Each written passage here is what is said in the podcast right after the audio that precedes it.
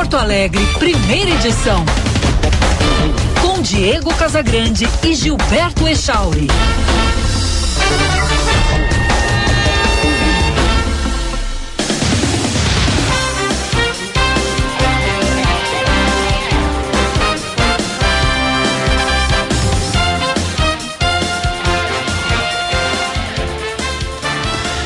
9 horas 32 minutos. Bom dia! Está no ar o Band News Porto Alegre, primeira edição.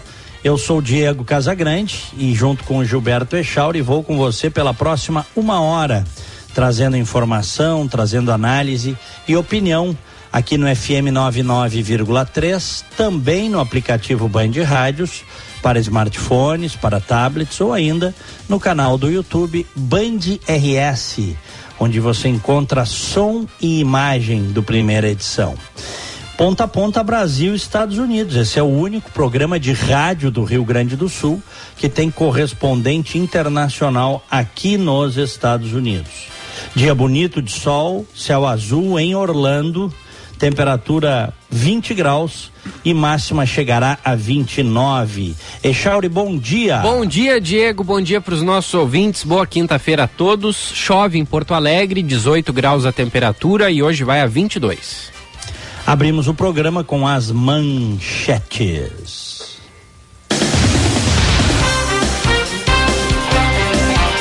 Prefeito de Porto Alegre, Sebastião Melo, encaminhou nesta quarta-feira à Câmara de Vereadores um projeto de lei para incluir a previsão de passe livre no transporte coletivo da capital gaúcha em datas envolvendo eleições com voto obrigatório.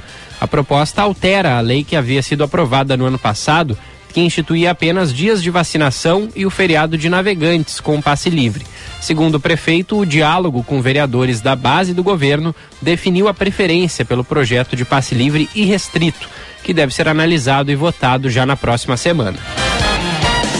Mais cinco capitais da região norte do país começam a ter sinais de internet 5G sendo transmitidos pelas antenas das operadoras a partir de hoje.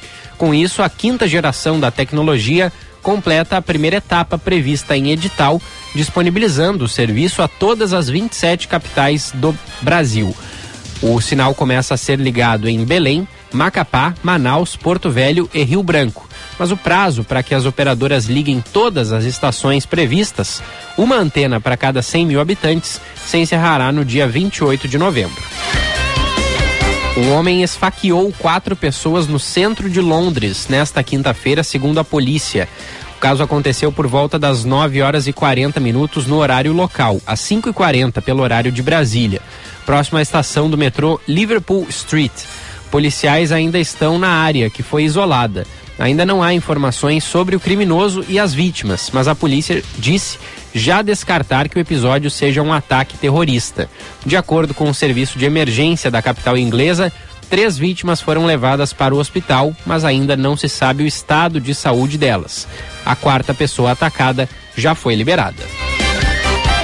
E o primeira edição desta quinta-feira entrando no ar para Tecno Sênior. Cuide de quem sempre cuidou de você porque na Tecno Sênior a melhor idade ganha uma nova perspectiva, ajuda imediata, segura e descomplicada no momento que você mais precisa. Pois a Tecno Sênior tem diversos dispositivos de segurança que são acionados imediatamente qualquer coisa de ruim aconteça com a pessoa que precisa de uma atenção especial. O idoso aciona ali o alarme que fica pode ser no pingente, no colarzinho, pode ser no relógio, que é a prova d'água também. Acionou, tocou lá na central da Tecnocênior, a Tecnocênior tenta contato com o idoso em casa, se não conseguir, entra em contato com os contatos que você cadastra ali no sistema. Pode ser um filho, um sobrinho, uma pessoa mais próxima, um vizinho também. Porque as quedas são a terceira maior causa de incapacidade e mortes em idosos. Pois com a Tecnocênior você tem essa tranquilidade tem 50% de desconto na primeira mensalidade para quem fizer o contato com a Tecnocênior até o próximo sábado, dia 8, e os planos vão, são a partir de 180 reais por mês. Então, acesse o site tecnosenior.com. E atenção, você que é taxista, motorista de aplicativo ou dono de frota, já se perguntou qual é o combustível com maior rendimento? Para essa pergunta só existe uma resposta: GNV pense na frente. O GNV rende mais que os outros combustíveis. Além disso, nos últimos 12 meses, foi 30% mais econômico que a gasolina, segundo a base de dados da ANP. Preocupado com a natureza, o GNV emite menos gases poluentes e não tem risco de adulteração. Baixe e confira o aplicativo Sul Gás Digital, saiba onde abastecer e fique por dentro de todos os benefícios do GNV. Quem pensa na frente vai de GNV. Sul Gás, viva com essa energia. Também aqui no primeira edição, Hotel Hilton Porto Alegre, padrão internacional perfeito para lazer e negócios e lote especial de Expo Inter é na Savaralto Toyota Hilux ST The Power Pack com mais de 14 mil reais de desconto e ainda Hilux SR V Diesel por 227.375 reais, além de Hilux cabine dupla SR automática com mais de R$ mil reais de desconto. Então aproveite ofertas por tempo limitado. Savaralto Toyota, Porto Alegre, Canoas, Pelotas, Osório e Bagé. Juntos salvamos vidas, Diegão. Aconteceu este, este caso no centro de Londres, quatro pessoas esfaqueadas, não é, Chauri? Sim. E tivemos também o caso lá na Tailândia do ex-policial que matou 34 pessoas. 34 Várias pessoas. crianças também, né? Muitas crianças. Ele abriu fogo dentro de uma creche no nordeste da Tailândia e uh, teria chegado a essa creche, pelo que eu vi mais cedo, na hora do almoço. No caminho, agitado, atropelou algumas pessoas, depois parou o carro, buscou pelo filho, o filho não estava, pegou sua arma e saiu atirando. Matou crianças, professores, funcionários da creche. Depois voltou para casa, encontrou a mulher e o filho abriu fogo, matou os dois e cometeu suicídio. Que horror, cara. O que leva uma pessoa a fazer isso, né, Diegão? Nossa. É. Ele estava respondendo um processo por uso e posse de drogas. Ele disseram que ele tinha uma vida pregressa de uso de drogas. E a droga realmente, em muitos casos, transtorna o indivíduo, transtorna o sujeito abre as portas do pior do ser humano. Abre as portas, inclusive já está comprovado aí, tem doenças mentais que elas surgem a partir do uso das drogas. Inclusive algumas drogas aí que dizem que ah, isso aí é levezinha. Uhum. É, eu sei que o álcool faz a mesma coisa, mas a maconha também. Tem vários pesquisadores que dizem que o, o, tanto o uso do, do álcool como o uso da maconha, se o sujeito tem uma propensão, pode trazer esquizofrenia. Depois ele não se livra mais disso, É. Que é uma doença séria que precisa ser tratada. Mas o sujeito vê coisas, imagina coisas, ouve coisas. Né? Sabe-se lá se não foi um caso como esse. Mas um horror, né? 34 mortos na Tailândia. Tailândia que já está na Ásia, já se consolidou como um país que essas coisas acontecem. Né? Há uns dois anos teve um sujeito que matou 29 pessoas, um soldado que matou 29 pessoas. Me lembro isso, deve fazer uns dois anos. Lá na Tailândia também. Que, diga-se de passagem, é, não é um país que tenha, vamos dizer assim, um porte liberado, mas muita gente, tem muitas zonas rurais, muita gente tem arma, né? Uhum. E nesses casos aqui tu vê um ex-policial tinha acesso armamento e e, e no, no outro caso esse que eu citei um soldado é, o que então não quer dizer também, né, que o fato do cara ter o acesso ao armamento que ele vai fazer, porque 99,99999% das pessoas têm acesso não faz isso. Mas se o sujeito tem o acesso e é transtornado, a chance de acontecer uma tragédia de proporções é maior, né? Porque ele conhece, né? Porque ele conhece o armamento, armas de, de grosso calibre e tal. Mas é, é uma tristeza. Eu reforço, viu, Echauri, aquilo que já disse algumas vezes quando aconteceram chacinas aqui nos Estados Unidos, aqui acontece também. Aliás, isso começou aqui, né? Porque os Estados Unidos, como um país que gera comportamento para o mundo, já há bastante tempo, vamos dizer, há pelo menos um século, os Estados Unidos são é, um modelo para o mundo ocidental e até diria para o mundo oriental pós Segunda Guerra. Então, eu, tem gente que imita também as coisas que acontecem aqui nos Estados Unidos. Isso se espalhou, né? E, e a, aqui eu, eu, sempre reforço é, é um problema de doença mental. Tem que tratar tem que ter, o sujeito tem que ter acesso, tem que ter campanhas de orientação, começou a ouvir coisa, tá, tá convivendo com pensamentos é, é, que, te, que te chocam, que você não consegue controlar, vai buscar ajuda. Existem protocolos para tratar isso. Há muitos não, não buscam ajuda, né, Chor? É, esse é o não problema. querem ser ajudados. É. E aí o problema da doença mental é, se agrava e daqui a pouco o sujeito tira a sua vida, mas antes disso comete verdadeiras atrocidades, uma tristeza, tristeza. Bom, vamos em frente, 9 e 43 um abraço para querida Adriana de Salvo, para Ana E, para Malu Gessel, para Fátima Terezinha Fontela da Costa. Eu gosto do nome da Fátima, viu? Olha só é que bonito, nome. Né? Fátima Terezinha Fontela da Costa. Nosso ouvinte assídua, diz ela que está lá na Praia da Pinheira, em Santa Catarina, está chovendo. Ela está tomando café e esperando os meninos. Bom nome e bom gosto, né? Porque a Praia da Pinheira é linda, né? Eu é gosto. É linda, linda. Eu fui bastante para Pinheira quando era mais novo, gostava muito. Ricardo Volinski também com a gente, né? Diz que está em Capão da Canoa, no home office dele trabalhando e assistindo o programa. É uma turma boa. Mayra Canteiro também, a Miriam Jaques. Beleza, obrigado a todos. Não esqueçam do like, hein? O pessoal tá deixando like aí, Chauri? Tá, podia ser mais, né? Mas podia ser mais. É. Mas agradeço Boa. ali aos likes e aos nossos ouvintes que, que acompanham. A Cibele Fischer também. Obrigado a todos. E Chauri, vamos com eleição e pesquisa.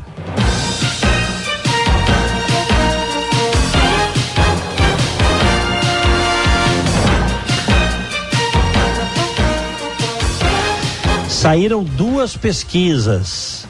Ontem à noite saiu a pesquisa IPEC, divulgada no Jornal Nacional. Lembrando que o IPEC é o antigo IBOP e agora, pela manhã, mais cedo, saiu a pesquisa Poder Data. E nós vamos falar das duas aqui, com todas as restrições e cuidados possíveis e imagináveis. Tá? Não se apaixone por pesquisa. pesquisa é um retrato de momento. Inclusive, de ontem para hoje, o índice já pode ter mudado. Quando a pesquisa é séria, né, ainda assim ela não tem o poder de prever o futuro, que é uma coisa que o ser humano sempre buscou, né, Shauri? É. Porque, porque, a, porque a, a vida, o mundo, a existência humana, a política são dinâmicas. Muda, coisa muda. Eles podiam ter aumentado a margem de erro, né? Margem de erro de 10 pontos percentuais. Aí, gente... Exatamente. Aí não ia errar Margem tanto. de erro de. É. Então, e, e ontem, inclusive, é, algumas pessoas defendendo, e eu acho que faz sentido, que as pesquisas façam boca de urna, porque aí teriam mais chance de acertar no dia da eleição e, quem sabe, melhorar a reputação que foi destruída ou drasticamente abalada nesse primeiro turno, hein, Chá? É, é, é. Agora, tem pesquisa de boca de urna, eu lembro que errava também. Errava na boca de urna. E aí como é que faz? Eu repito para vocês. As pesquisas atuais estão tendo alguns problemas de metodologia para capturar a intenção do eleitor neste momento né, do ápice das redes sociais, da troca de mensagens, da troca de informações em grupos de WhatsApp. As pesquisas estão falhando e falhando feio nisso. Bom, agora tem gente que quer proibir pesquisa, né? Hein? É. Querem proibir pesquisa. Tu viu que vai estão querendo fazer a CPI da, da, das pesquisas, né? É. é. É, já, inclusive já há assinaturas suficientes no Senado para a abertura de uma CPI das pesquisas eleitorais. Inclusive a PF deve abrir um inquérito contra Senador os institutos... Marcos Doval, né? É, é. E também o, o, o ministro Anderson Torres pediu e a Polícia Federal deve abrir um inquérito contra os institutos que fazem pesquisas eleitorais aqui no Brasil. Bom, Echauri, é, se for para encontrar desmandos, malfeitos, corrupção, relações incestuosas entre os institutos e seus contratantes, vamos lá, né? Vamos lá. Faz e expõe isso para a população. Acho que está certo. Só não proíbam pesquisa, não caiam nessa esparrela aí de imitar países totalitários ou autoritários. Né? Países onde o governante de plantão, onde a classe política não quer que as pessoas tenham acesso a esse tipo de informação. E o curioso é que muita gente, isso é curioso, tá? Eu lembro, quando o PT estava em Ava por cima, ficou bastante tempo no poder no Brasil, é, a cada eleição que a pesquisa e, e eleições e, e, lá atrás também nos anos 90 no Rio Grande do Sul, Porto Alegre, os maiores críticos das pesquisas eram os petistas, Richard. Uhum. Sabia disso? Uhum. Uhum. Os petistas caíam de, de marreta em cima das pesquisas. Agora são os bolsonaristas. Correto?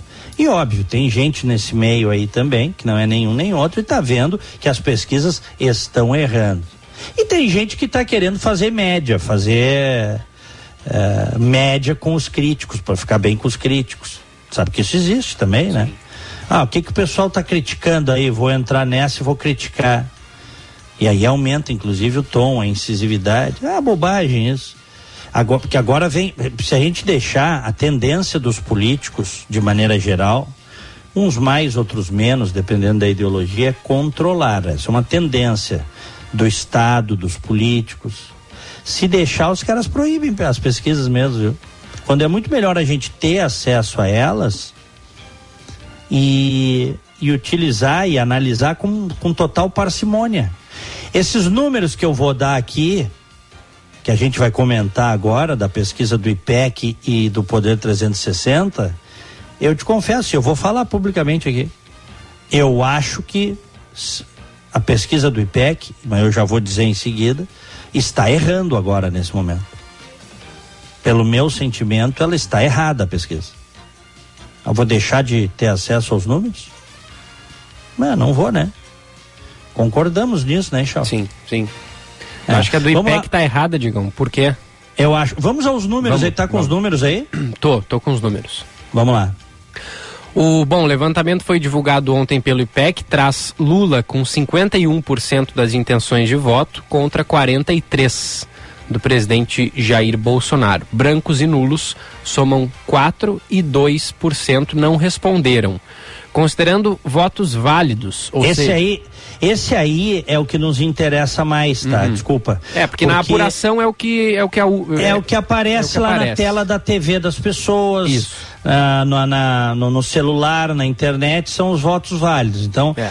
esse é para a gente comparar com o resultado final que todo mundo acompanhou no domingo. Considerando apenas votos válidos, aqueles que excluem brancos e nulos, Lula atinge 55% e Jair Bolsonaro 45%. É, o IPEC ouviu duas mil pessoas entre os dias 3 e 5 de outubro em 129 cidades brasileiras. A margem de erro é de dois pontos percentuais para mais ou para menos e o levantamento foi registrado no TSE sob o número BR 02736 2022. Bom, onde é que eu vou te dizer que eu acho que está errada a pesquisa? É um sentimento meu nos números do Bolsonaro. Que o Lula que o Lula cresceria nesse segundo turno, isso aí eu não tenho dúvida, porque ele está mais perto de ganhar a eleição, de chegar a 50% mais um. A gente sempre disse isso, matematicamente falando. Pelo menos na arrancada desse segundo turno. Pode mudar? Isso sempre pode mudar. Pode sair é, voto de um candidato e para outro, embora o índice de voto consolidado seja muito alto no Brasil, passando, as pesquisas mostravam isso, chegando a quase 90% na, na boca da eleição, né, Chau? Uhum. Mas o Bolsonaro fez de votos válidos no domingo 43,2%, correto? Correto. Ele cresceu só 1,8 ponto percentual ele, ele de todo o espólio dos demais, ele só pegou 1,8? Eu não acredito. Sinceramente.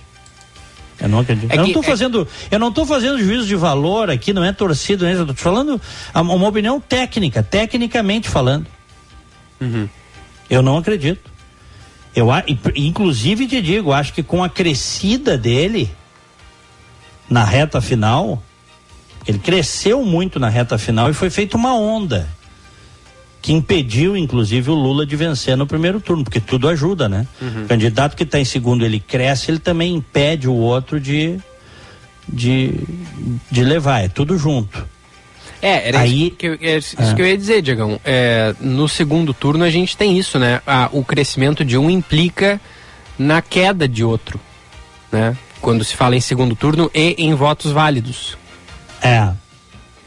Então... Não, tá, tudo bem, isso aí tudo bem. Agora tu vê o seguinte, o Lula, repito, o Bolsonaro fez 43,2% dos votos válidos e a pesquisa tá dando 45 para ele. Uhum.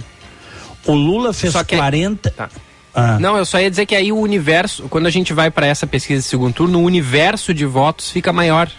Fica maior, claro. Sim, mas o que eu estou te dizendo é que o espólio dos outros, eu imagino que pro Bolsonaro, que vinha numa ascendente, seja maior. Não estou uhum. dizendo que ele fosse encostar ou passar o Lula, não é isso. Mas é que esses 1, pouquinho por cento 1,8. Um, esses 1,8% agora dessa pesquisa para o segundo turno, ele não equivale aos mesmos 1,8% quando a gente falava de primeiro turno. Não, não equivale.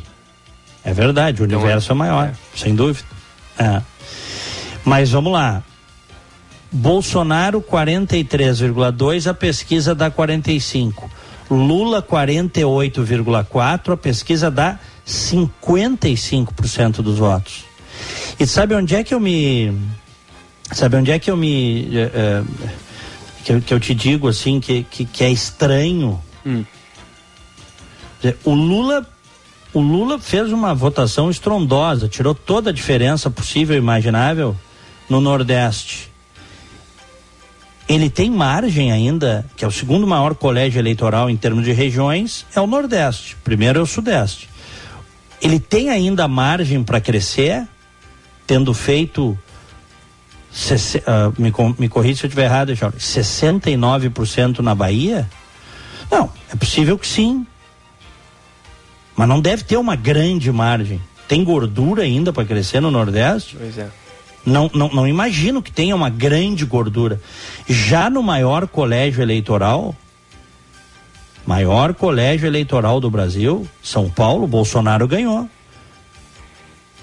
E acho que tem margem para aumentar, para ampliar. Bolsonaro fez 47,7% em São Paulo. É, contra 40,89 de Lula. É. É. Tem margem. E, e, e se a gente considerar os quatro estados do Sudeste, acho que a margem, a possibilidade de ampliação de voto do Bolsonaro na região Sudeste é maior que a de Lula. Agora, veja que essa equação aqui, a pesquisa estando correta, de novo, com todas as restrições possíveis e imagináveis, a pesquisa estando correta, matematicamente o Lula está com a mão na taça, certo? Uhum. Uhum. Mas na prática, tu precisa manter os votos que tu fizeste no primeiro turno, contar que não vá mudar o índice de abstenção para te prejudicar, porque pode acontecer, né? Abstenção de 20%. E se a abstenção baixa? Aqueles que não votaram decidem votar e majoritariamente votar contra o que está em primeiro, no caso Lula. É, pode acontecer. Já, já muda o cenário. Embora eu te digo que eu acho que isso é improvável, tá, Charles? Uhum. Porque o, o, índice de abstenção nas últimas três eleições só cresce, só sobe. Ao contrário de votos brancos e nulos que caíram. Eu trouxe os números aqui nos últimos dois dias. Brancos e nulos caíram drasticamente. Ainda tem uma pequena margem para cair mais brancos e nulos. Porque é o, é o segundo round dessa polarização. Certo? Mas eu te confesso, eu não acho, e aí por isso que eu te digo que eu acho que a pesquisa está errada. Seja por, por é, pela, pelas regras dela, pela dinâmica dela, tá? Ou sabe-se lá pelo quê? 10 pontos de diferença pro Lula contra o Bolsonaro. Eu, pelo que eu vi no primeiro turno, eu não sinto isso, É. É. Não, eu, eu concordo. Eu acho que a diferença, ela não, não, não, talvez não seja tão grande assim. Eu acho que vai ser mais apertada essa disputa aí. É, agora eu queria te perguntar. Aí, aí, aí é que tá. Não se está dizendo que o Lula não, não possa estar na frente. Que é bem possível que esteja, né? Uhum. A julgar pelo resultado do primeiro turno. Repito, matematicamente ele está muito mais perto de ganhar a eleição do que o Bolsonaro. Agora, botar uma diferença, pesquisa em votos vale de 10 pontos percentuais, não vejo isso no Brasil, desculpa. É. É, é, é esse é o meu ponto principal. Uhum. Tanto que tu vai ver que a pesquisa Poder Data, que nós vamos falar agora, ela destoa PEC nesse sentido. A diferença é bem menor, uhum. e nós uhum. vamos falar disso em uhum. seguida. Uhum. Não, eu ia te perguntar, Diegão, sobre a manutenção de votos, né, do primeiro para o segundo turno. É, tu acha que que assim, claro, que é, sempre tem, né? Não há o que não haja, a gente sempre fala isso. É. Mas tu acha que o, que o índice pode ser considerável, assim, pode ser relevante de pessoas que votaram em um no primeiro turno e aí resolvem votar no outro no segundo turno? Não, não acredito nisso. Pois é, eu, eu, me existe, parece, me parece, existe, me tá? parece que os candidatos não vão precisar fazer muita força para manter os votos que tiveram no primeiro turno. Eu acho que eles é. precisam fazer força, sim, para conquistar aqueles que votaram no Ciro, na Simone, nos outros candidatos, é. os que votaram em branco, nulo, mas é, é, manter os votos do, do, primeiro turno, eu acho que é algo que já está praticamente certo que vai acontecer. Não é, vejo muita é. gente que votou é no Bolsonaro, tal... por exemplo, votar no Lula no segundo turno. Por quê? É, é, é. É o tal do voto consolidado. Isso existe, tá, Chauri? A mudança de voto de um para outro, com diferenças tão gritantes 10 horas em ponto. O Diegão caiu, daqui a pouquinho ele volta. Para quem tá vendo na live, ó, ele tá dando um, um, reload ali no seu sistema e ele deve voltar em seguida. Diego Casagrande, Voltei. direto de Orlando. E aí, Diegão? Voltei. Não sei o que, que tu conseguiste ouvir aí, mas. É, não, é. não muita coisa. Ah, eu, eu, terminei de falar sobre a consolidação do voto e aí tu falou assim uma é. frase e já caiu. Bom, existe a mudança num ambiente tão polarizado, com propostas, ideias e personagens tão distintos, no segundo turno o cara mudar de um para outro. Mas o histórico não nos aponta isso. Existe, é. claro, tem um percentual, mas é um percentual muito pequeno. E se acontece para um lado, acontece para outro também. Aconteceu, diga-se de passagem, na eleição. Ah, na eleição do de 2006, em que o Lula se reelegeu, tá? Contra o Geraldo Alckmin. O Alckmin no segundo turno fez menos votos do que no primeiro, Charles. Que loucura, hein? É loucura, é, é. É porque o PT na época começou a bater nele, colar um carimbo que ele ia vender, entregar a Petrobras a preço de banana, tal, não sei o quê. Na verdade, depois que quem meteu a mão na Petrobras foi o próprio PT. Mas o Alckmin ficou batendo cabeça feito barata tonta. Ele não conseguiu responder as, as, a, a, o carimbo de privatista, entendeu? Uhum. É como se eles tivessem vergonha das privatizações do Fernando Henrique. E aí é, o Lula acabou fazendo, logicamente, mais votos no segundo turno e o Alckmin menos. Pode resgatar isso, 2006? Vamos lá. É a eleição de presidente 2006 primeiro e segundo turnos. É. E, então, isso, isso pode acontecer? Claro que pode acontecer, mas é muito raro, é improvável. Né? É improvável isso. É. Daqui a pouquinho te. E o Lula, e o Lula na, naquela eleição, o Lula botou uma diferença muito grande, viu, Echauri? Uhum. O Lula botou uma diferença muito grande. Vamos ver era, aqui. Era outro tempo, né? Tá aqui, ó, já achei Achou, aqui. Diegão? Ó, tá. no primeiro turno, o Alckmin fez 41,64% e no segundo turno fez 39,17%. É. Que tal, hein? Uhum. E o Lula lá em 2006. É, achei aqui. Achaste aí? É. É, o Lula, o Lula, venceu a eleição com 60%, né? É, fez 40. Olha que coisa interessante. Ele fez 48,61% naquele primeiro turno de 2006 e no segundo turno ele fez 60,83, correto? Uhum, uhum. Quase 12 milhões de votos a mais. É, Olha que interessante, compara os números do Lula nesse primeiro turno com aqueles números de 2006, Richard. Muito parecidos, né? É, porque ele fez agora 48,43%, correto? Correto. É. E lá atrás, lá naquela outra eleição, ele fez 48,61%. É. É. Agora tem mais eleitores, né? Porque naquela. Tem, em, tem em mais dois, eleitores. Não, ele perdeu, né? Ele perdeu o voto, né? É, ele não... perdeu, porque aumentou, se você aumenta o. Vamos dizer assim, é, mas, o colégio. Mas, é, é, por exemplo, o, o, em 2006, no primeiro turno, Lula fez 46 milhões de votos. Isso resultou uhum. em 48%.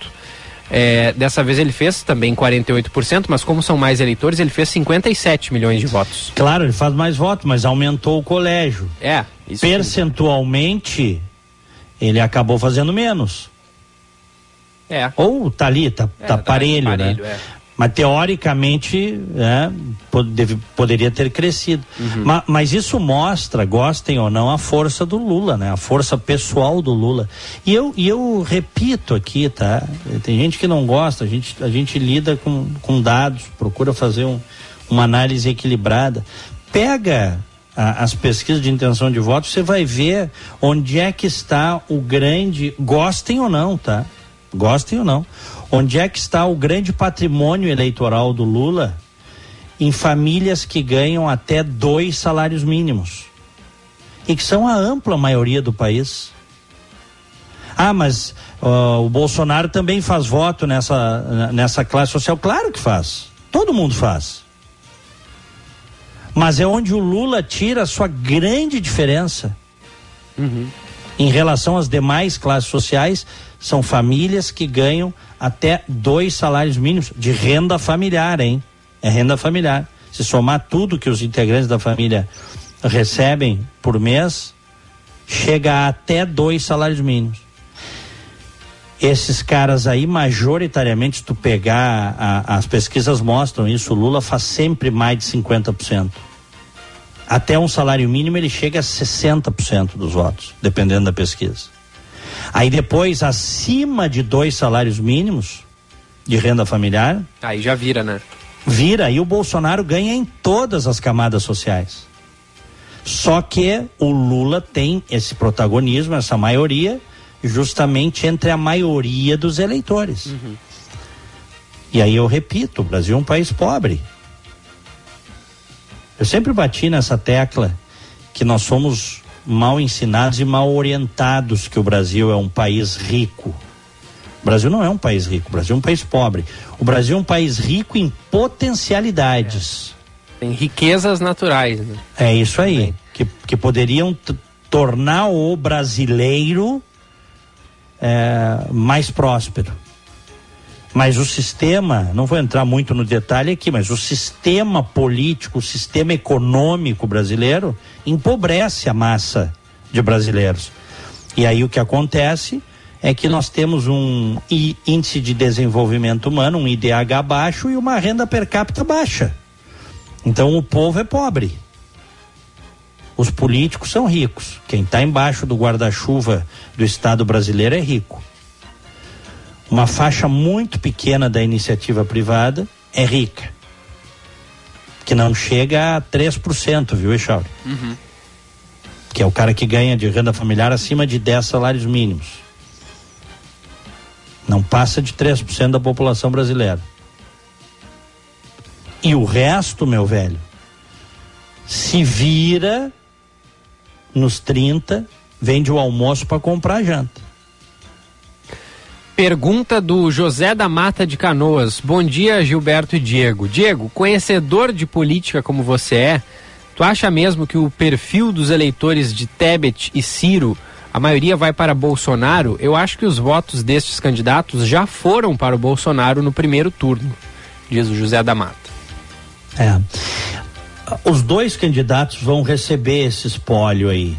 Mas eu te digo, grande parte do eleitor do Ciro foi para o Bolsonaro no primeiro turno, é a leitura que a gente fez aqui, inclusive na segunda-feira, não é, Chauri? Uhum. Já no primeiro turno, uma grande parte do eleitor do Ciro, que aparecia ali com 7, 8%, terminou com 3%, né, nos votos dos votos válidos.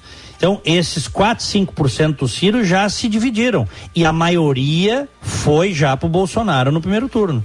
Até pelo perfil que o Ciro vinha mostrando durante a eleição. Na reta final, o Ciro estava hostil a ambos, é verdade, mas muito mais hostil ao Lula do que ao Bolsonaro. Tanto que ele, o Ciro chegou a apanhar dentro do próprio partido dele. Uh, lideranças do PDT. É, vi uma entrevista da deputada Cidinha Campos, é, que disse que ele estava louco em manter a sua candidatura e ainda mais dar apoio ao, ao Bolsonaro. Estou só citando esse exemplo. Tá? Então, acho que a maior parte dos votos do Ciro já migrou para o Bolsonaro no primeiro turno. Acho que a tendência é que a maior parte dos votos da Tebet, não a integralidade, eu não saberia dizer quanto, migrem para o Lula. É. Até porque o MDB é um partido é, é, é, um partido grande, né? Então tem várias alas, é difícil saber, né? Não tem uma é, é. E não adianta e, e, assim, e o MDB do Rio Grande do Sul é diferente do resto do MDB brasileiro. Não estou dizendo nem que é melhor, tá, Echauri? Uhum, uhum. Ele é diferente. O MDB lá de cima do Brasil é um, é, um, é um partido que se equilibra, que tem grande parte dos seus líderes membros do Centrão, se equilibra nos governos sempre, é base de todos os governos na democracia. É. O MDB, inclusive, foi vice da Dilma. O, o Temer. Uh, o, o, Temer foi, uh, foi vice da Dilma, depois do segundo mandato assumiu, né, no lugar da Dilma depois do impeachment. Aliás, ontem saiu, tinha saído uh, uma, uma nota dizendo que o Temer estaria apoiando o Bolsonaro, né? Uhum. Visse isso, Chaur? Sim. Isto foi desmentido, tá? Desmentido. Eu até me surpreendi quando vi ó, o Temer abriu o voto pro Bolsonaro tal, porque se tu for pegar nos últimos 20 anos, o Temer tem muito mais afinidade com o PT e com o Lula do que o contrário. Certo? Inclusive no governo do Temer teve uma greve de caminhoneiros aí pesada apoiada pelo Bolsonaro. Uhum. Que liquidou com o Temer. Tu lembras disso? Uhum, uhum. Liquidou com a popularidade do governo. Bolsonaro queria ser presidente, estava na oposição, apoiou a greve dos caminhoneiros, depois pediu para os caras pararem. Ah, vamos voltar ao trabalho, saiam da estrada tal. Então, aconteceu isso no governo do Temer e a própria reforma da Previdência, que o Temer estava pronto para aprovar. E, e, o Bolsonaro, quando estava na oposição, inclusive ao governo Temer, foi contra a reforma da Previdência. Eu até disse, na época eu apresentava o programa Rádio Livre, na Rádio Bandeirantes, FM 94,9, Charles. E eu dizia, isso, esse movimento, na época, esse movimento Bolsonaro é um movimento eleitoreiro e um movimento burro. Porque deixa o atual presidente reformar a Previdência, se tu ganha eleição, tu chega e não precisa reformar. Tu claro. tem o primeiro ano para fazer outras reformas. Claro, e tem um desgaste, né? Muito grande. Claro. Como de fato, né? Nós perdemos todo o primeiro ano do governo com a reforma da Previdência, Charles que poderia ter saído lá no governo do Temer, que o Bolsonaro foi contra. E não adianta dizer agora que não foi, porque foi contra. Eu lembro dele falando que a reforma era ruim, prejudicava o servidor, prejudicava as pessoas tal. Nesse aspecto, inclusive, um discurso igual ao discurso da esquerda, mais uma coisa que se parecem muito. É. Né? É, é, era, nesse aspecto, PT, Lula e Bolsonaro concordavam. Tanto que a reforma da Previdência não saiu, né? Ela não saiu, a reforma da Previdência no governo Temer.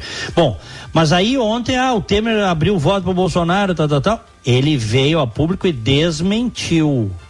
Provavelmente foi algum card, alguma fake news que lançaram aí nos grupos de WhatsApp. Uhum. Né? Disse o Temer: não fiz declaração de apoio a ninguém. Meu compromisso sempre foi e sempre será com a democracia. Disse o, o Michel Temer.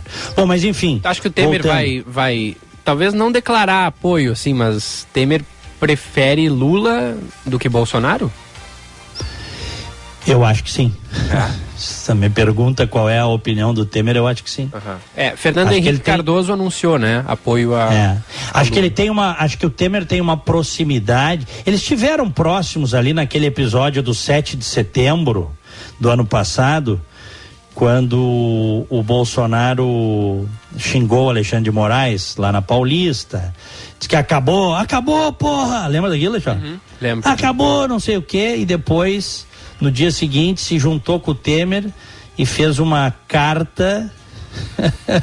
é, dizendo que estava tudo certo. A carta é engraçada, né? Porque a carta da terça-feira destoa da fala do, do Bolsonaro do domingo que parecia que ele ia fechar o STF.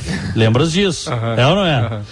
Aí na terça-feira claro ele largou. Foi o Temer que escreveu aquela carta. Foi o Temer que escreveu e ressaltando, inclusive, as. as o, o como é que é o, o as qualidades jurídicas do Alexandre de Moraes. É engraçada, cara. o jurista Alexandre de Moraes. Hein? É. Então, mas eu, eu acho que isso foi um episódio circunstancial. Na prática, eu acho que o Temer e esse MDB das antigas aí, que o Temer faz parte, tá muito mais perto do, do Lula, não é nem do PT, tá? Tá muito mais perto do Lula uhum. do que do Bolsonaro. Acho que ele não vai abrir, posso estar enganado, acho que ele não vai abrir voto, tá? Eu acho que não também. É. é. Aliás, abrindo um outro parênteses aqui, tá? O Eduardo Leite não vai se posicionar. Eu tive essa informação ontem ah, é? de, é, de uma fonte, pelo menos essa era a informação de ontem à tarde, de uma fonte é, que convive, ligada ao governador, tá? Uhum. No ambiente da política. Ele deve optar pela neutralidade. É, eu acho que é a, a alternativa mais inteligente que ele pode tomar, né? É, é. Embora eu te diga, tá? Eu acho que houve uma inversão de expectativa no Rio Grande do Sul e nesse segundo turno o Onix Lorenzoni já virou o favorito, viu, Ixão? Uhum. É, também é. Mas é aquela, é aquela coisa, de novo, política é, não é assim, é dinâmica. Eleição não se ganha de véspera. O Onix Lorenzoni entrou como favorito, mas ele também fez 37%. Ele não está muito próximo dos 50%, mais um, né? É. Então tem margem aí. Se a gente considerar que o Leite mantém todos os seus votos do primeiro turno, seus 26%, e que os eleitores do PT, do, do Preto, integralmente 100% vão para o Leite, o Leite ganha eleição. Só que essa matemática, numa campanha eleitoral, ela não é assim. Não é um, um Lego que tu junta as pecinhas e tudo acaba certinho ali, monta é. a cidade, entendeu, É, até porque, né, Digão, é, Leite e Edgar Preto, arredondando aqui, fizeram 26% dos votos. Se houvesse a transferência total é, e a, do, do Preto para o Leite e o Leite man, mantivesse os mesmos votos, ele iria para 52%. É, Ou seja, também, os, também ficaria quebrar, muito apertado se tu quebrar, se tu pegar os quebradinhos desses é, 26, 53. ele vai ele passa de é, é ele passa é, de 53%. É. é. Mas igual seria muito apertado, né? E a gente sabe que, que essa totalidade assim de, de, de votos do, do preto pro leite é algo que não, não deve acontecer, né, Diego? Não, mas, mas, mas pode, Charles. Sim, sim, a maioria, mas, mas pode. Mas... Pode, eu vou te dizer pelo eu vou te dizer pelo seguinte, por que que pode, tá? Porque o eleitor do PT, ele é conhecido, grande parte, não todo, evidentemente, por ser um eleitor mais ideológico. Se ele é um eleitor mais ideológico, ele está contra o Bolsonaro e contra o candidato Bolsonaro.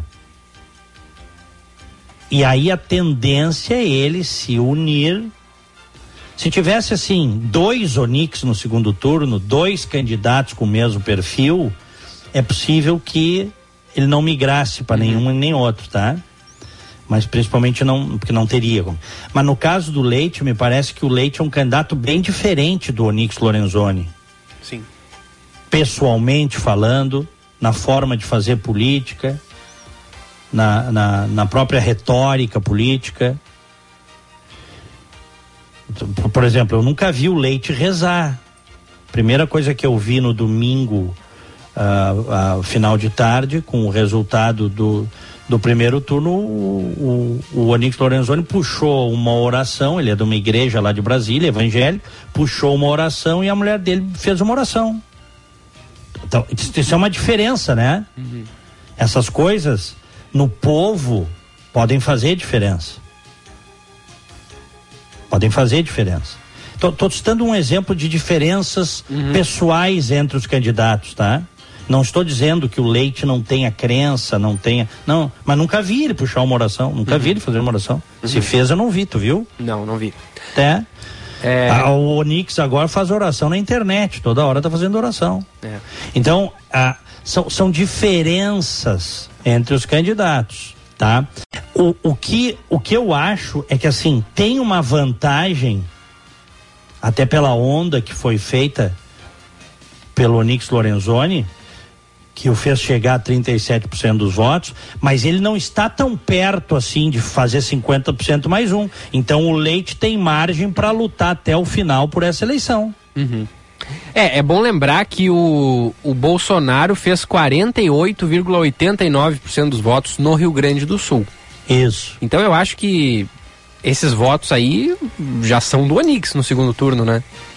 Não. Não? Não, não, Echauri. Não. Será que não, Diegão? Mas o candidato do. O candidato, olha que interessante. Se, se a. a tá, tá, não estou dizendo que está incorreta a tua leitura, eu estou dizendo que muitas vezes não é assim, porque o Lula ganhou em Minas Gerais e o Zema ganhou em Minas Gerais. E o deputado federal mais votado do Brasil de Minas Gerais é bolsonarista.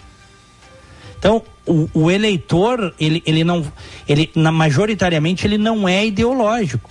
É, mas em Minas Gerais tem o componente de que o Zema fez um bom governo em Minas, a população né, teve, aceitou bem ele, tal, considera que ele fez uma boa administração e quer vê-lo de novo. É, é. E, e, não tem esse componente aqui no Rio Grande do Sul. É, mas tem o componente que as pesquisas mostravam que o Eduardo Leite estava bem avaliado, né? Então, para um governador que tinha uma. E a gente várias vezes falou aqui das pesquisas de avaliação do governo. O Eduardo Leite, com a avaliação que tinha, não poderia ter terminado com 26,8, que eu Quase acho que não indo para o segundo turno. É, não poderia. Óbvio que teve a onda, né? É, teve, teve a onda pró-Bolsonaro e o Onix Lorenzoni foi beneficiado por isso. Mas não dá para dizer que os votos do Bolsonaro integralmente irão para o Onix. Claro que os candidatos regionalmente tentam colar, né? Quando tem uma onda nacional, eles tentam nacionalizar a eleição. Ah, eu acho que a chance do Eduardo Leite, então, é ficar neutro e tentar regionalizar a, a, o, a, o, debate, Chauri. Uhum. É ou não é? É. Porque se for nacionalizado o debate, o Onix leva vantagem em relação a ele, o Onix Lorenzoni. Sim, sim, isso sim. Certo? E quando eu falo que eu acho que o Onix chega como favorito no segundo turno, eu estou te dizendo muito mais no aspecto anímico, assim, de sensação, a onda que foi feita. E principalmente porque o Eduardo Leite desidratou na reta final. Porque se o Eduardo Leite tivesse feito um percentual maior, a gente diria, ó, vai ser um segundo turno bem apertado. Mas não, o Eduardo Leite desidratou e os votos dele foram pro PT. para o candidato do PT. Então, é, a eleição está aberta, tá? Eu acho que a eleição está aberta no Rio Grande do Sul e está aberta também no Nacional. Ninguém ganha de véspera, não canso de repetir. Mas isso aí é um xadrez. E mesmo você fazendo tudo certo, não quer dizer que dê certo. É. certo? É bem isso. É bem não isso. quer dizer que dê certo. É. Ô, ô Diegão, voltando agora hum. pro, pro Nacional, é, me parece. Porque nós temos que também falar da pesquisa depois, é verdade, do, é verdade. do Poder 360. Uhum. Eu só Vai queria daí. falar um pouquinho da Simone hum. Tebet. Porque a tá. Simone Tebet me parece ter, assim, saído muito, muito bem dessa eleição, né? Saiu, Ela saiu maior do que entrou, saiu, né? Fez 5%. É, fez 5? Achei que tinha sido 6. Vou até pegar de novo aqui. Pega aí. Uhum. É, ela fez, vamos ver, Brasil, pá. É, não, não, não, não. Simone Tebet fez 4% dos votos. É, até achei que tinha sido mais. 4%, perdão, é, não é 5%. 4%. 4 Mas ela venceu coisa. o Ciro Gomes, né? É. Que, que Pega, tava... vamos, vamos, dar o, vamos dar os números precisos. Ela fez 4,16. É, 4,16. 4,16. Tá. Isso aí. O é. Ciro Gomes fez 3,04. É, e, e, me parece que a Simone Tebet vem forte assim para o seu futuro político, né? No que ela tentar. É um plantio, né? É um plantio é. que ela está fazendo. Eu estava vendo, é, a, Simone, o, o, a Simone Tebet venceu o Ciro Gomes na grande maioria dos estados. O Ciro só ganhou da Simone na Bahia, no Ceará, no Maranhão, na Paraíba, em Pernambuco, Piauí, Rio Grande do Norte e no exterior. Uhum. No, nos outros estados, a Simone Tebet venceu o, o Ciro Gomes. E me parece que ela é, ela é jovem ainda, né? Então ela uhum. pode tentar, nas próximas eleições, inclusive, a candidatura novamente à, à, à presidência, né? Se o, se o cenário estiver menos polarizado, eu acho que ela tem chance. É, Echauri, a minha dúvida, tá? A minha dúvida é se, se os marqueteiros vão trazer a coisa do caixa 2 do Onix Lorenzoni, os marqueteiros do leite, e o leite vai concordar, porque o candidato tem que dar o ok, tá, Echauri? Uhum. Só, tu estava falando da Tebet, mas eu quero só para encerrar sim, sim. O, o, capítulo Rio Grande do Sul. O Onix Lorenzoni fez um caixa 2, a gente sabe disso. E admitiu, oh. né? E admitiu. Um, um, um, recebeu dinheiro por fora da JBS. Ah, tem toda uma explicação, tal, na época ele chorou, fez um acordo com o Ministério Público, pagou, mas ele passou a vida inteira dizendo que era contra isso e foi pego no flagra. No primeiro turno, a, a campanha do leite não quis usar, achou que né, não precisava tal. Quem, quem mais falou nisso, inclusive, foi o PT durante a, a campanha no primeiro turno, né? A questão é se agora com a necessidade de desidratar o oponente, se o Eduardo Leite vai dar o ok para os seus marqueteiros baterem nisso. Porque isso é um tendão de Aquiles do Onix Lorenzoni. Uhum. Qual é o tendão de Aquiles do Leite, na tua opinião? Ele não, eu, eu, na minha opinião, ele não tem a ver com, com honestidade, caixa dois, dinheiro por não, mas ele tem a ver com o fato dele não ter cumprido a palavra certo? De dizer que não concorreria à reeleição. É, é. É, acho que entra aí a renúncia, né? Entra aí a questão da aposentadoria, que depois Leite voltou atrás e, e, e, e, e desistiu, né? De, de, receber os valores, enfim. É, acho que pode ser por aí. Mas, de fato, com honestidade não tem a ver, não. É, mas são tendões de Aquiles. E aí eu te pergunto, a campanha do Eduardo Leite vai usar o, a, a coisa do Caixa 2 contra o Onix? Eu te confesso, é uma dúvida que eu, eu tenho. acho que agora no segundo turno, sim. Eu, eu, eu, me, eu te confesso que eu fiquei até surpreso que no primeiro turno usou pouco, né? Pouco. Não, nem usou, né? Talvez o Eduardo, talvez o Eduardo Leite nem usou, que, né? Que, que, né, iria para o segundo tava, turno com ele, mais ele, tranquilidade. Ele estava na frente, tinha pesquisa dando é. ele com 40%, Eixó. Uhum. 40%, ele estava na frente. Por que, que tu vai te queimar, né? né? Tô, tô bem. Só que agora ele terminou com 26 e ele precisa fazer um esforço. Só que quem dá o ok para isso é o candidato. O marqueteiro vem e sugere. Eu imagino que já devam ter as peças prontas para atingir o Onix Lorenzoni nesse tendão de Aquiles dele. Agora, uhum. se isso vai ir para o ar, eu não sei. É. Eu, eu acho que sim, viu? Eu acho que sim, porque segundo turno é quando ele, os candidatos meio que tentam tentam todas as possibilidades, Aham. né? Eles jogam com todas as armas que tem. É, Aham. Então eu acho que sim. É. Então, bom. Vamos ver o que vai acontecer. Acho que a eleição tem margem, a eleição no Rio Grande do Sul está aberta, tá? Aberta. Repito, com o sentimento que eu tenho que o Onix entrou, o Onix Lorenzoni, como favorito nesse segundo turno. Mas o Leite conseguindo conquistar os votos, os 26% que votaram no, no Edgar Preto do PT e mantendo os dele, matematicamente ele ganha a eleição.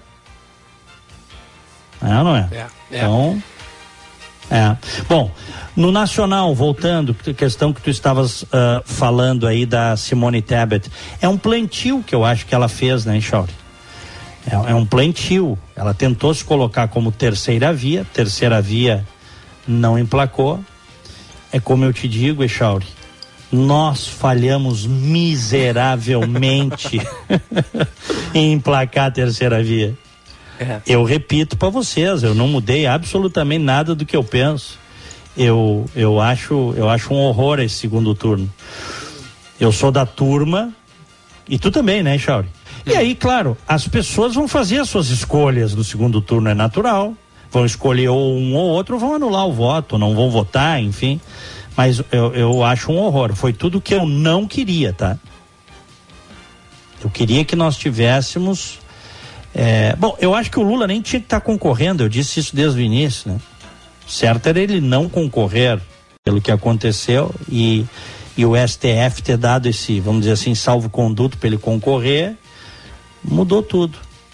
O Bolsonaro, pelo que dizia lá em 2018, também não deveria, porque ele dizia que era contra a reeleição, né? É, também. É. Mas o Leite também era contra a reeleição, não era contra a reeleição? Uhum, é. O Ah, Leite o- passou, passou anos dizendo que era contra a reeleição. É. E agora está concorrendo. Não vem me dizer que saiu. Mas esse é o que, ah, discurso. Esse é o É, discurso ah, dele. eu saí, ah, não. Não, isso não é reeleição. É reeleição, sim. Claro que é. Por favor. Né? É. É isso. Mas, mas vamos lá, eu tô, eu tô quero, quero aguardar as próximas, os próximos levantamentos no Rio Grande do Sul, que eu acho que tendem a mostrar, quem sabe, um equilíbrio aí no segundo turno, viu, Echari? Acho que sim, acho que sim. Entre Onix Lorenzoni e Eduardo Leite. Aí vai ser uma disputa voto a voto. Uhum, uhum. Vamos Ah. com o Poder Data Nacional? Vamos lá.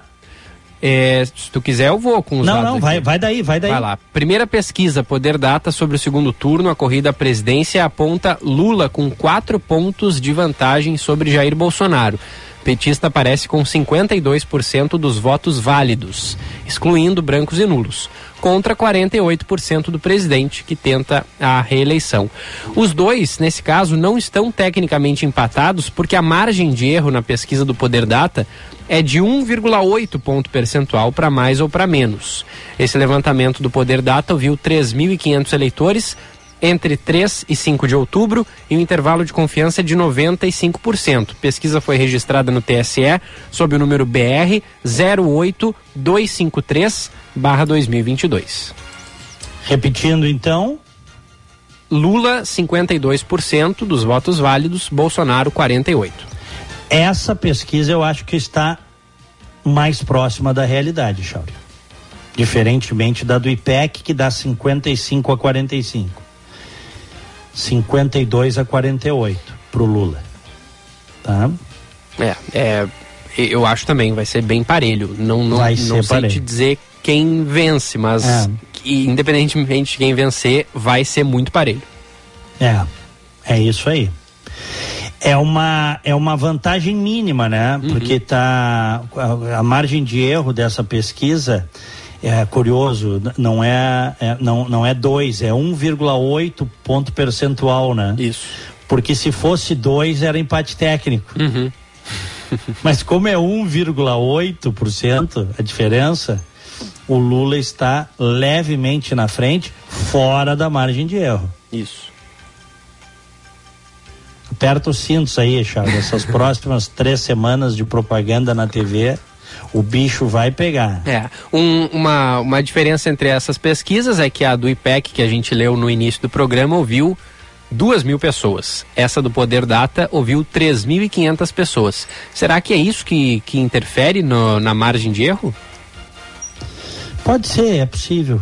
É, é porque ouvindo mais pessoas é. tende a ser um, não, mais eu, eu próximo da realidade. Não sei se só isso, mas interfere também. Uhum. Mas eu já vi pesquisa com 6 mil pessoas, com 8 mil pessoas, com margem de erro de 2, 2,5, 3. É, é, então não deve ser só isso. Então, aí. acho que é um, pode ser um dos fatores, né, Charles? Uhum.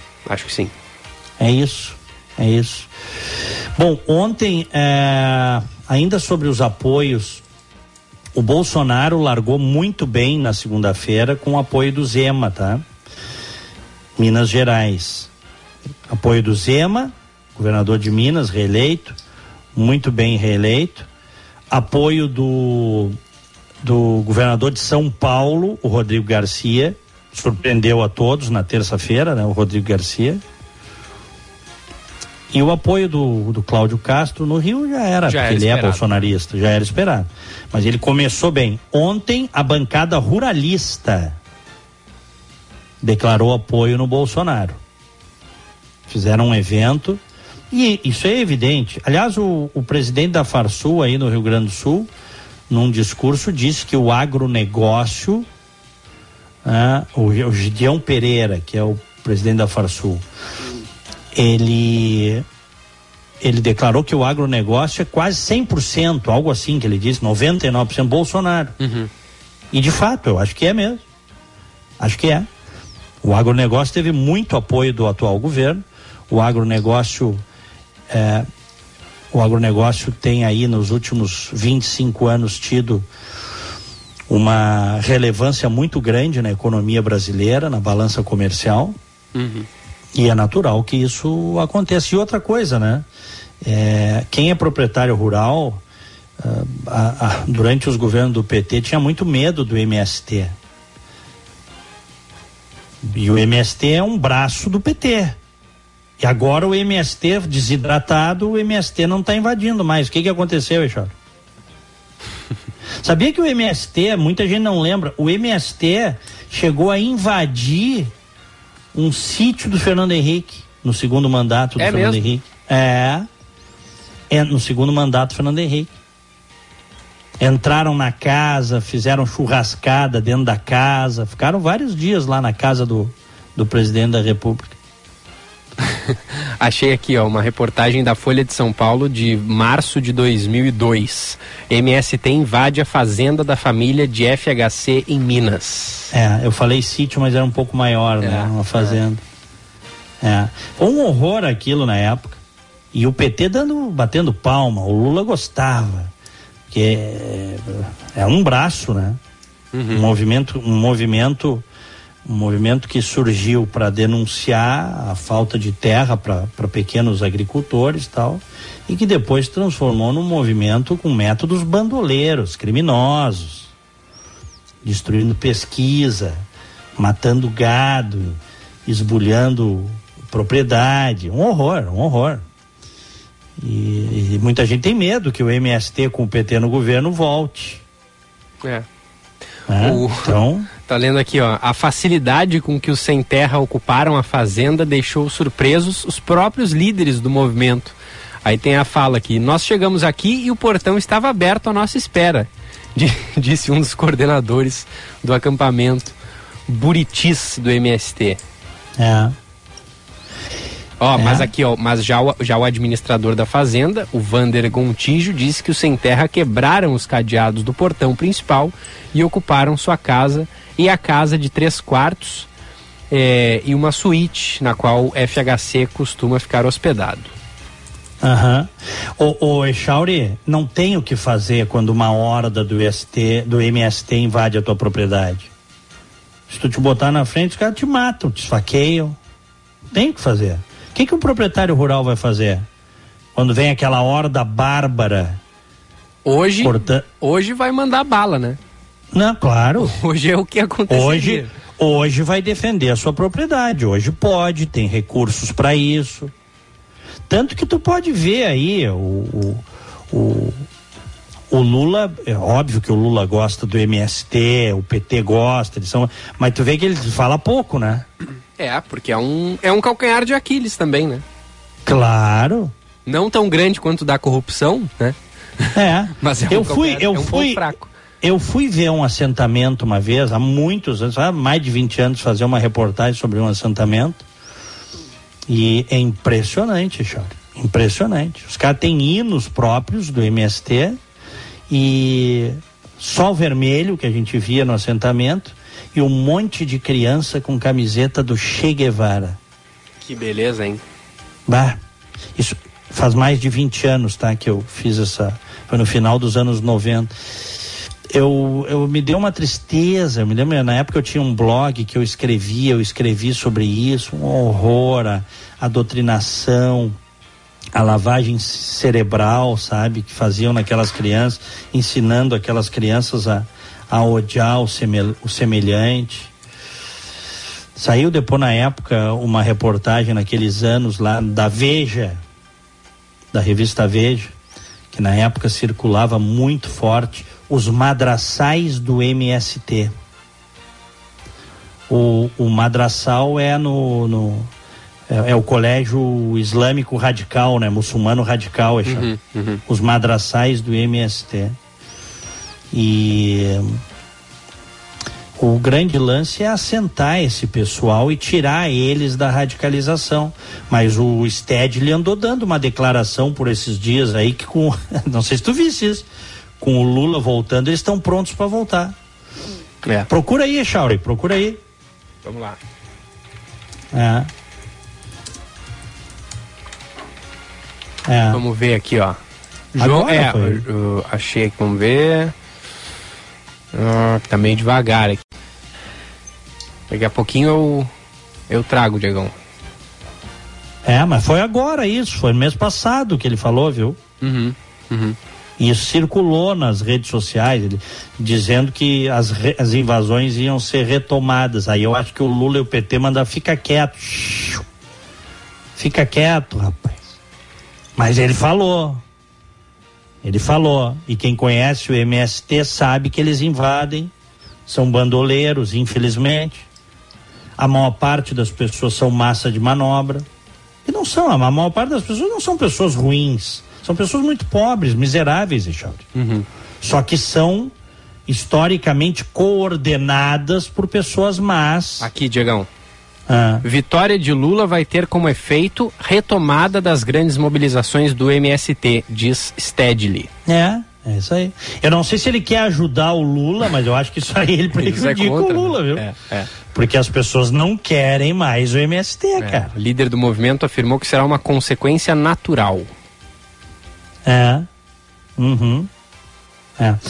Muito bem, são 10 e 40 aqui em Orlando, 21 graus. E em Porto Alegre, 18 graus. Olha, obrigado aos ouvintes, audiência forte, recebendo muitas mensagens aqui.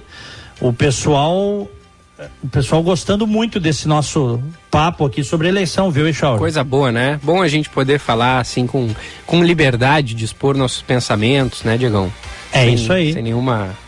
É. Sem, sem amarras, né? Lembrando, amanhã volta a propaganda política, hein? No rádio, na TV. É, vai ser um pouquinho menos, né? Porque aí já não tem deputado, não tem senador, mas às sete da manhã vai, a, a, vai, vai ser... ser 20 minutos e depois meio-dia também no rádio. É, 10, 10 para cada lado, é isso? isso? 10 para Onix, 10 para Leite, 10 para Lula, 10 para Bolsonaro.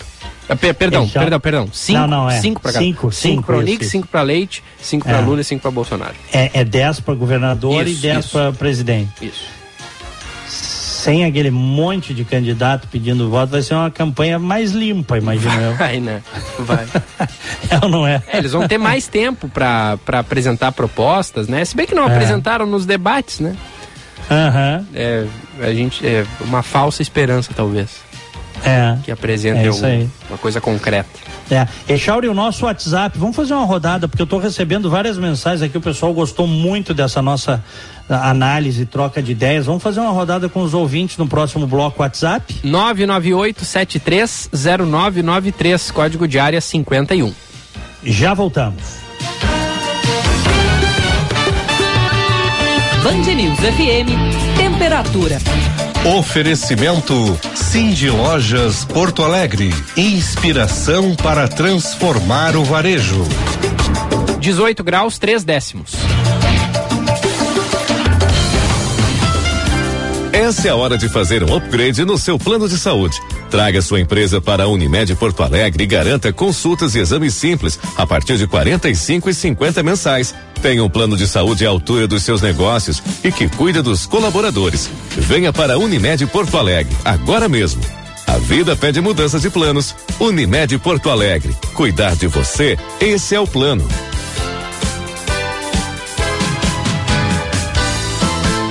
de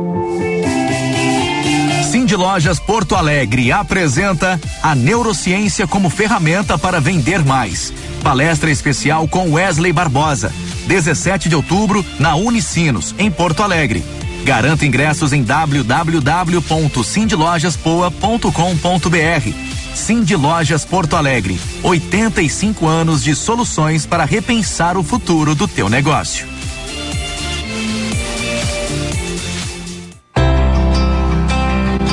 O Tartone é reconhecido por oferecer uma incrível experiência gastronômica. Em nosso cardápio, além dos deliciosos e tradicionais pratos, temos opções de low carb, vegetariano e agora também vegano. Independente do seu estilo, oferecemos o que tem de mais saboroso na gastronomia italiana. Tartone Restaurante, italiano de cardápio e alma. Bourbon Country e Galpão Food Hub.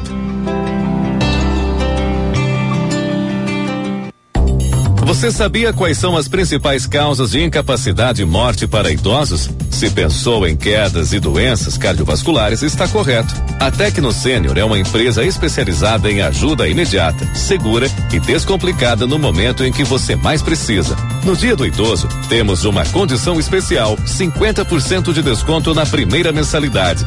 Acesse www.tecnosenior.com e saiba como funciona. A Unimed Porto Alegre agora tem um espaço no Cais Embarcadeiro. E nesta semana estaremos com diversas atividades como jump, yoga, spinning. Anote aí, é de 4 a 8 de outubro, com entrada gratuita. Acesse unimedpoa.com.br barra viver bem.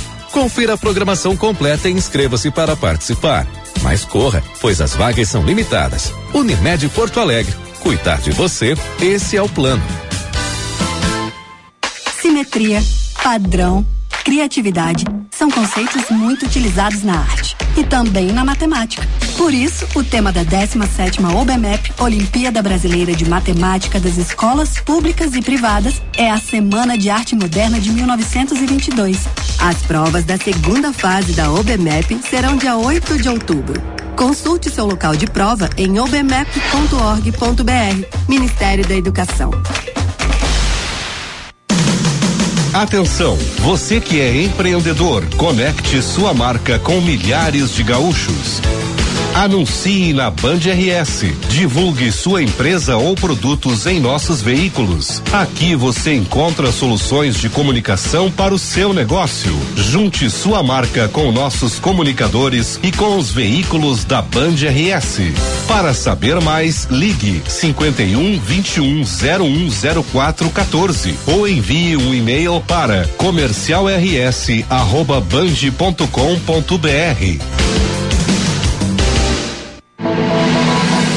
Pela terceira vez consecutiva, a Fundação Escola Superior do Ministério Público recebe o selo OAB Recomenda.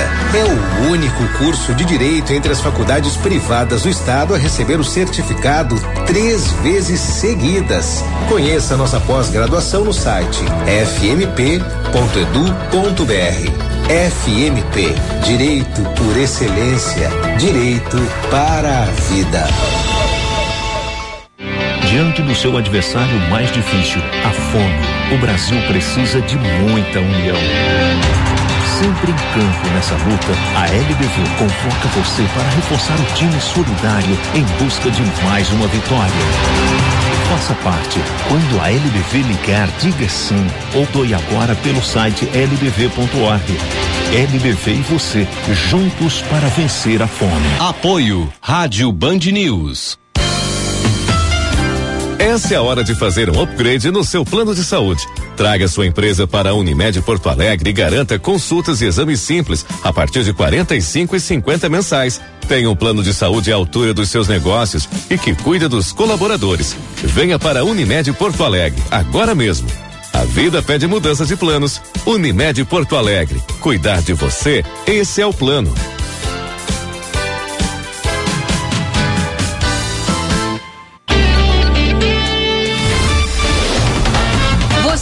Ouvindo Band News Porto Alegre, primeira edição.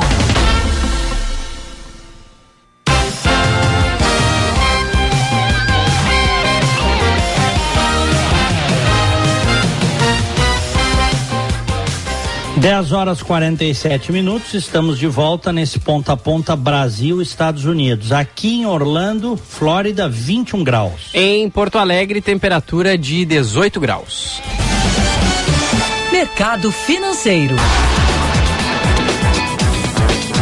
No primeira edição, mercado financeiro é para Hotel Hilton Porto Alegre, padrão internacional perfeito para lazer e negócios. Bolsa de Valores de São Paulo abrindo esta quinta-feira com alta de 0,44 pontos percentuais, 117.709 pontos. Dólar comercial alta de 0,47%, compra e venda 5,20, dólar turismo alta de 0,77%, compra 5,23, venda 5,41. Euro comercial queda de 0,09%, compra e venda 5,12, euro turismo alta de 0,23%. Compra 5,16, venda 5,34. Ufa, Diegão, eu vim correndo no corredor. e aí cheguei. Tu sabe que isso aí, isso Nossa, aí é que é nem fazer, horrível. isso aí é que nem fazer conta no ar, né? É, péssimo. Você não corre no corredor e entra no estúdio pra abrir o programa É. Não, é que eu, saio, eu saio ouvindo, né? Eu fico ouvindo É claro, no fone. é E aí claro, deu a claro. chamada e eu tava lá na redação. Aí eu saí correndo. O que que tu fosse fazer lá, Charles? Ah, eu fui trocar gente. uma ideia ali com o Eduardo Carvalho, nosso repórter, sobre, um, sobre uma pauta. uma pauta. É. Grande Eduardo. Grande Eduardo, Maravilha. tá? É, o, e, e, e, e tá acompanhando as buscas que estão sendo feitas ao piloto, aquele do, do, do, do avião Do monomotor, monomotor. que caiu é, Que na, triste na isso, noite né? Não. da segunda-feira. É, exatamente. É. o Luiz Cláudio Petri, 43 anos. Uhum. O Corpo de Bombeiros segue buscando ele e, e já retiraram vários eh, destroços da aeronave, né? Do Guaíba. Uhum. As buscas eh, foram retomadas na manhã de hoje e a gente torce para que ele seja localizado. Sem dúvida. Nossa solidariedade à família aí. Ó, um abraço pro Rodrigo Machado e principal, principalmente pro ajudante dele, o Jefferson. Porque o Rodrigo tá se mudando e diz que o Jefferson tá nos ouvindo aí. Um forte abraço pra ele, tá? Opa, muito obrigado pela audiência. Abraço. Carrega o piano junto aí, ô Rodrigo. Não deixa tudo nas costas do Jefferson. Abraço pra vocês. Valeu. Vamos fazer uma rodada com os ouvintes. Ouvinte online, na Band News FM. 998730993. Bom dia aqui em Uruguaiana, trabalhando e escutando vocês. Adoro, um abraço. Mandou a Silvia Xavier. Valeu, querida. Abraço. Valeu. Abraço. Olá, bom dia, gente. Gostaria de manifestar minha insatisfação com a nossa fornecedora de energia, CE Equatorial. Sou presidente da associação de nossa região aqui em Viamão, é, Estrada da Branquinha, pois estamos há mais de 12 horas sem luz. Escolas, creches, comércio, toda a comunidade. Desde já agradeço se puderem divulgar. Mandou o Adalberto Pires de Viamão. Então, alô aí, CE Equatorial. 12 horas já sem energia elétrica na- aqui na cidade da região metropolitana. O Celso Lucena, sobre as pesquisas, acertaram com o Lula e na questão do Bolsonaro houve a movimentação que o Diego sempre falou e veio do Ciro e da Tebet. diz o Celso. Abraço. O Everton Forte da Silveira. Os mesmos senadores governistas que não queriam a CPI da Covid, do MEC, no caso dos pastores ladrões, são os mesmos que assinaram a CPI das pesquisas. Esse Marcos Duval é um sem moral para falar em CPI. Mandou o Everton. Bom dia, não é solução proibir pesquisas, mas exigir metodologia correta para evitar vícios, incluindo o de seleção de amostra. Abraço para vocês, Fabiana Machado. Bem observado. Bom dia, o problema das pesquisas é a indução e mais, são ouvidos eleitores do reduto lulista, diz o Fernando de Guaíba. O, a mensagem do José da Mata eu já tinha trazido aqui mais cedo. É, lembrando que essa é apenas a visão do Diego. Hehe, abraço, João Antônio. Pode estar errada a pesquisa, mas como o Diego afirma isso? Pergunta o João Antônio. Não, falei que, sim, a minha visão, é só a minha visão e também não quero convencer ninguém. Essa pesquisa que dá uma margem pró-Lula de 10 pontos percentuais, essa IPEC 55 a 45, o meu sentimento, por tudo que eu vi, e, e, olhando o mapa, eu acho que está muito elástica essa diferença. Eu não acho que seja isso, Richard. Eu acho que ela está errada. Mas é a minha opinião, o meu sentimento, tá? Uhum. É isso. Eu, e aí nós falamos, a Poder 360, que dá 52 para o Lula, 48 para o Bolsonaro, na minha opinião, está mais próxima da realidade. Tu, e tu concordaste, né? Uhum. Do que a gente acha que seja o momento da polarização e a dificuldade que vai ser para qualquer um dos lados ganhar essa eleição. Não vai ser fácil nem para quem está na frente, cara. É, no caso, não. Lula. Não, claro que não. Porque o Bolsonaro pode virar sim a eleição. É. Né? Vilmar, é, leitura: Onix, Bolsonaro e Leite Lula. Até porque o vice Alckmin é do PSDB. É, Echauri. O, diga, o Alckmin, o tá, Alckmin não tu, tá saiu tá, só... do PSDB, Diegão? Saiu, foi saiu, pro, né? Saiu, foi pro PSB. É. É do PSB. É, o, tá, tá, ouvindo a FIB aí ou não? ouvindo, ela tá eu vendo, vou, né? eu vou ter que... Ali. Não, vou ter que abrir a porta pra ela sair, porque eu fechei ah, a porta. Ah, tá aqui, ó, tá aqui, tá aqui, tá aqui, ó. Quem tá, ó. Olha ela aqui, ó. Passou na frente aqui. Que amorzinho. Quem filho. tá no YouTube, quem tá no YouTube pode ver a, pode ver a FIB agora, a nossa paixão, a nossa ela é gatinha. É muito linda que nós adotamos, pegamos ela num shelter, num abrigo de gatos. ela veio, eu sempre brinco com ela, que ela veio pra cá pesteada. Pega aqui, amor. A Luciane ouviu e veio pegar ela. Querida, Porque ela eu, tá grande, eu, eu, né? eu saí no intervalo para pegar um café, voltei, fechei e ela tava na janela. Fechei a porta, ela tava na janela. Agora ela começou a miar pra sair. Tá grande ela? Que idade, com que idade ela tá? Acho que ela já tá com uns dois anos. Dois? É, é, não, não sei, boa pergunta, Richard, uhum. mas é uns dois anos e pouco. Uhum. Um amor dois ela, um pouquinho. branquinha e, e, cinza, né? Muito, é, muito coisa mais linda, é, é, cruza de cobra com arame farpado. é bem pelo duro ela. É. Vamos Amer, chamam aqui, chamam aqui de American Short Hair. É? É, é o, é o gato dessa pelagem cinza com preto e branco, é o mais comum, tá? É, gato de rua, né? Uhum, uhum. É, é o xodó da casa, né? Bah! É faz o que quer com a gente aqui, a gente adora ela. E ela, a Luciane ficou por uma questão de saúde da família. O Luciane ficou um mês e meio aí no Brasil agora. E ela, os bichos sentem falta, cara. Ela ia nas coisas da luz, se encostava. Às vezes dormia em cima do travesseiro da luz, sabe?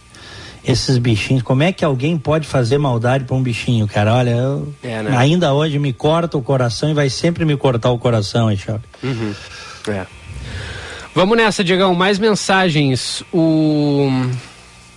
Olha aqui, ó, o recado do Eliseu de Gravataí. Bom dia, Diego Gilberto. Acho que os votos do Ciro e Tebet que tinham que migrar para o Bolsonaro já migraram no primeiro turno. É, é, é, é o que a gente falou aqui. É, é. A chance maior é do Lula pegar esses votos. A não ser que o eleitor uh, seja convencido nesse segundo turno, através da campanha, da propaganda política, da propaganda em rádio e televisão, a mudar esse direcionamento. Mas essa parece ser uma tendência, né? uhum. Gurizes, há pouco ouvindo a Mônica Bergamo, falaram a respeito de uma mudança de comportamento de um dos candidatos que historicamente foi truculento e não procurou evoluir nesse sentido, faltando poucos dias para a eleição. Isso conquista eleitores do centro, mesmo que seja uma mudança com tempo marcado? Me alonguei, mas se puderes tocar no assunto com o Diego, obrigado. Diz eu não ouvi, eu não ouvi esse comentário. É. Chegasse a ouvir, Jorge? Não, eu, eu, eu, fico aqui na Band News, mas eu fico fazendo um monte de coisa, né? Então Sim, nem sempre eu consigo uhum. prestar atenção no que do que está é. no nacional. Não, é que é, é, que assim, o eleitor, eu vou dizer uma coisa assim, o eleitor mais fanatizado de um lado ou de outro, ele quer ver o circo pegando fogo, ele quer ver o pau comendo, entendeu? Uhum. Só que o, o marketing político já nos ensinou em sucessivas eleições que a moderação é a melhor coisa num, num processo eleitoral. A moderação. A moderação leva mais votos do que o radicalismo. Tem sido assim nas eleições. Claro que isso não quer dizer que retoricamente, em alguns casos, o candidato não possa subir o tom, mas na média ele, a moderação sempre trouxe mais benefícios do que o contrário. É. É, é, agora, o eleitor, o eleitor também muda, ele também pode mudar. então, e aí, vai saber? É. Ô, Diegão, mais dois recados aqui, porque a gente já está sobre o horário. E o bom dia, né? E Depois aí, tem o bom, bom dia. dia. O Mário Lima, bom dia. Caso esta informação do Diego confirme-se, leite imparcial, Onix ganha, pois a esquerda em peso anulará seu voto. Saudações à dupla, Mário Só, Lima. Só se o PT, um abraço ao Mário, só se o PT uh, orientar o voto nulo. Mas se o PT uh, eh, orientar, uh, ficar neutro e orientar o voto no leite, ou nulo e voto no leite, o leite pode pegar esses votos é. na integralidade ou grande parte deles. É. Tá? E a nossa ouvinte Suzana diz: Bom dia, será que todo mundo tem que misturar Deus com política? Acho que o Eduardo Leite deve ficar neutro, dialogar com todos. Abraço aqui para Suzana e. Já... Caramba, 10h59. Era isso, Diegão. Vamos com bom dia? Aham, uhum. vamos lá. Bom dia! No Band News Porto Alegre, primeira edição. Oferecimento: Cuide de quem sempre cuidou de você. Acesse www.tecnosenior.com e saiba mais. Querida Clarissa Rota. Opa! Nossa amiga aqui de Sarasota. Um beijo para ela mora aqui, de Porto Alegre, né? Criada em Porto Alegre, vida toda, mas agora já faz uns anos morando aqui na Sarasota.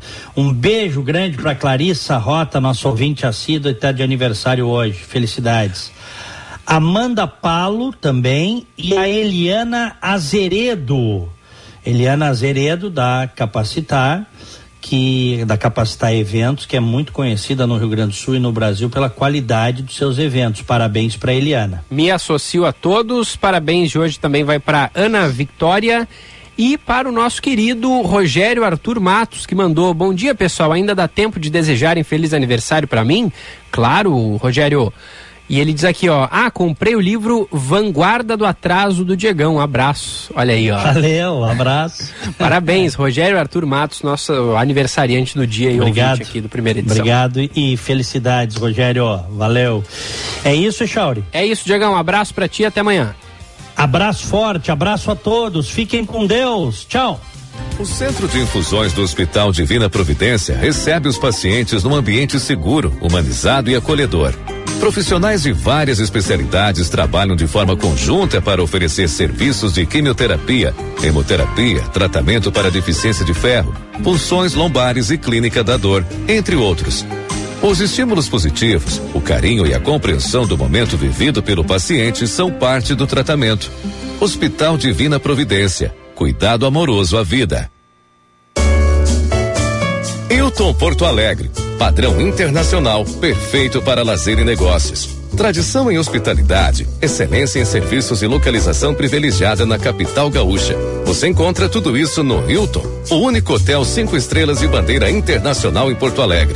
O lugar perfeito para quem quer explorar a cidade. Desfrute de uma variedade de serviços e opções para sua viagem. Fique no Hilton e viva o melhor de Porto Alegre. O verdadeiro interesse em algo é transformador. Quando há interesse, o desenvolvimento acontece. Desenvolver pessoas significa encontrar soluções que atendam seus interesses. O ICP desenvolve pessoas e facilita negócios, de forma individual, em grupos, para pessoa física e empresas. Agende uma conversa de descoberta para desenharmos sua trajetória de desenvolvimento profissional ou para sua empresa. Siga arroba ICPPoa e www.noicp.com.br. Serviços de higienização com mão de obra capacitada. Temos serviços de portaria, recepção e zeladoria com equipe qualificada. Também temos serviços de vigilância e ronda motorizada com profissionais altamente treinados. Claro que temos, mas quer saber o que temos de melhor? Competência e experiência para bem atender a sua família, empresa e condomínio. Anchieta Serviços e Segurança. Empresa pertencente ao Grupo Delta. Viva! Do resto a gente cuida. Saiba mais em www.anchietasegurança.com.br. A boa notícia do dia. Oferecimento Unimed Porto Alegre. Cuidar de você. Esse é o plano. Atenção, Prefeitura de Porto Alegre lançou a campanha do brinquedo aqui na capital. Pois é, alusão ao Dia das Crianças, é claro, no próximo dia 12 essa ação que é comandada pela primeira-dama Valéria Leopoldino. E são dois pontos de arrecadação aqui na capital: o Paço Municipal e o Centro Administrativo Municipal. Doação de brinquedos está sendo reforçada esse mês, mas a primeira-dama destacou que as doações podem ser feitas durante todo o ano. É bom lembrar, né? Brinquedos devem estar em boas condições. Além disso, continua nos próximos meses a campanha de arrecadação de brinquedos, já tendo em vista o Natal que se aproxima, né? Um pouquinho mais de dois meses aí faltando para o Natal. 11 e 3 vem aí o Felipe Vieira com a segunda edição. Obrigado pela sua audiência. Você ouviu Band News Porto Alegre, primeira edição.